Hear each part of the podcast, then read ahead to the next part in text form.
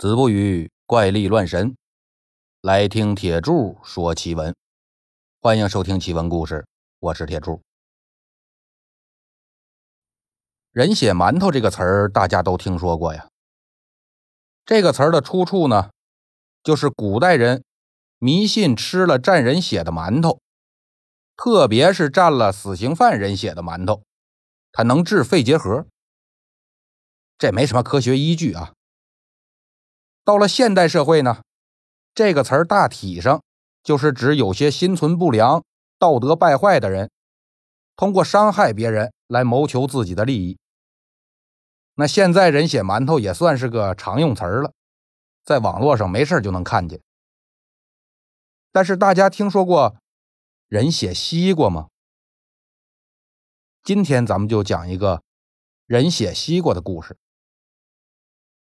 话说，在湖广黄州府有个地方，名叫黄家洼。这地方专产又甜又大的西瓜。这个黄州啊，到现在都仍然有很多人在种西瓜。说这黄家洼有个瓜农老郑头，把自己这西瓜田伺候的特精细，爱护这瓜田呢，就跟爱护自己孩子似的。那这么伺候着，瓜田里的瓜肯定是长得特别好啊，个个都是又大又甜。但这里边有一个瓜跟其他瓜可不一样，怎么不一样呢？难道是个哈密瓜吗？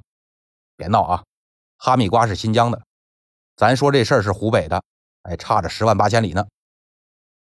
那这瓜哪儿不一样呢？这瓜特别大。他这一个瓜的个头啊，比那四五个普通西瓜加起来还大。这搁今天说，那就是变异了。这是个瓜王啊！老郑一看我这瓜挺特别呀，他就想着我先别摘，我等这瓜完全的瓜熟蒂落了啊，我就把它送给包给我弟那地主。兴许这地主一高兴呢。明年减点租金也说不准，反正跟地主搞好关系那准没错。有一天呢，老郑拎着锄头去瓜田里边除草，离老远就看见瓜田里边有个人正趴在那儿。老郑就悄没声的走过去一看呢，哟，是个要饭的，正在那瓜田里专心致志的偷西瓜吃呢。再仔细一看，自己准备用来送礼那个最大的西瓜，已经让这要饭的给敲碎了，正呼哧呼哧在那吃呢。地上还散落着东一半西一块的其他的瓜。这要饭的看样是饿坏了，他吃西瓜也不吐籽儿，连瓤带籽儿一股脑往嘴里塞呀。呵，你个大胆的贼人呐！偷瓜不说，还把我最重要的瓜给偷了。老郑心里这个气呀，紧跑两步，举起锄头照着要饭的脑袋就是一下。这要饭的呀，估计也是饿坏了，先是没注意老郑过来，后来看见老郑了呢，又因为自己吃的太多太快了，吃撑着了。等老郑跑过来的时候呢，他起身就慢了。老郑这儿呢，又是怒从心起，跑得飞快，所以这一锄头啊，要饭的躲都没来得及躲，直接就砸脑袋上了。老郑可是常年种地的，这手劲儿挺大呀。这一锄头他可没留手，但打完就后悔了。拿起锄头来一看，要饭的脑浆迸裂，死了。老郑这就害怕了，心说要报官吧，但人家就是偷个西瓜，罪不该死啊。这自己失手杀了人，那也得偿命啊。哎，他就是个要饭的，想来也不会有人找他，死了就死了吧，只要我不说，别人也不知道。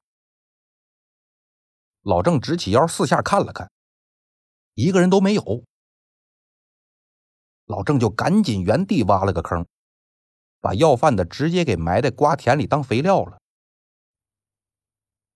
等到了第二年夏天，老郑瓜田里的瓜依然是长得很好啊，还是有一个瓜结的非常大，啊，甚至比去年那个还大，得顶个七八个普通西瓜那么大吧。老郑心说：“我去年没送成，今年可得送了，我得小心伺候着。”估计这也是天注定的，老郑没法给地主送礼呀。这一天，知县在县衙里边热的受不了，他就让衙役们出去帮自己买消暑的东西。那夏天消暑吧，肯定是西瓜呀。把这西瓜放在冰凉的井水里边泡个十几二十分钟，那冰凉冰凉的，别提多美了。衙役们也是这么想的，买了几个西瓜回来给知县，但这知县吃了呢，总觉着差点事儿。这可把衙役给逼疯了。您吃个西瓜要求还这么高，没辙呀。仨人出去问吧，看谁家西瓜好。就有人说了：“哎，城外那老郑家，他们家那西瓜不错。”就有几个衙役啊，赶紧来找老郑。那巨型的西瓜在瓜田里面可是太显眼了。衙役一进瓜田就看见了。心说：“甭管甜不甜吧，就这个头，也该让县太爷满意了。”就指明说：“我要那最大的西瓜。”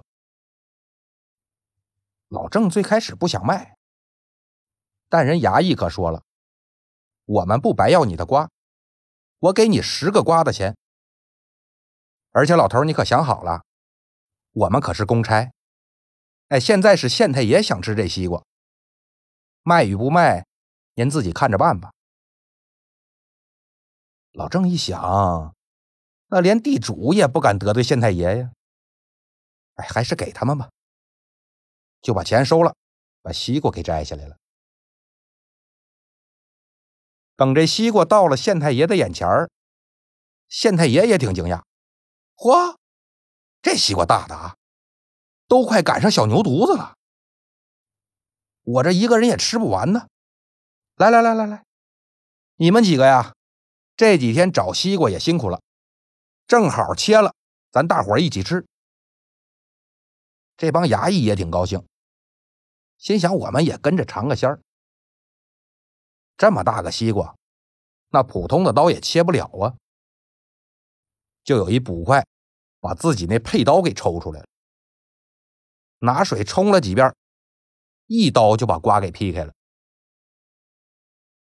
但没想到，这西瓜一打开，瓜瓤瓜水淌了满桌子满地都是。原来这西瓜里面都已经烂了。这一屋子人呐，直叫可惜。但劈瓜那捕快提鼻子一闻，这西瓜里除了西瓜味儿，怎么还有一股血腥味儿呢？知县一听，也凑过来闻，哎。没错，还真是血腥味儿。这瓜哪来的？衙役说：“城外老郑头瓜田里的。”这知县就说：“呀，他这瓜呀，生的蹊跷，长这么大个儿，里边又都是血水，这说不准就有案子呀。”去，把他给我叫来，我问问他。衙役赶紧去把老郑头给带到县衙了。在这大堂之上呢，县令就问老郑：“你们家的瓜为什么长这么大呀？”老郑说：“我我也不知道啊。其其他的瓜也就是比平常的西瓜大一点，但唯独这个大很多。那往年也都这样吗？”啊。去年有一个也挺大，但也没今年这个大。那看来你这土里有东西啊！来呀，被叫，跟我去瓜田看看。老郑就领着县令跟衙役到了长大西瓜那地儿了。这时候老郑就开始哆嗦了，怎么呢？因为他这时候才想起来，长这大西瓜的地方，好像就是埋那个要饭的地方。这时候衙役可就找来锄头了，顺着大西瓜这瓜秧的根儿啊，就往下挖。没挖多深，就发现那根儿上好像连着什么东西。把土扒拉开一看，嚯，竟然是个人头！那人头张着嘴，西瓜秧的根儿正是从这嘴里长出来的。县令让衙役把这嘴扒开一看。里面全是西瓜籽儿，最后就把整具尸体都给挖出来了。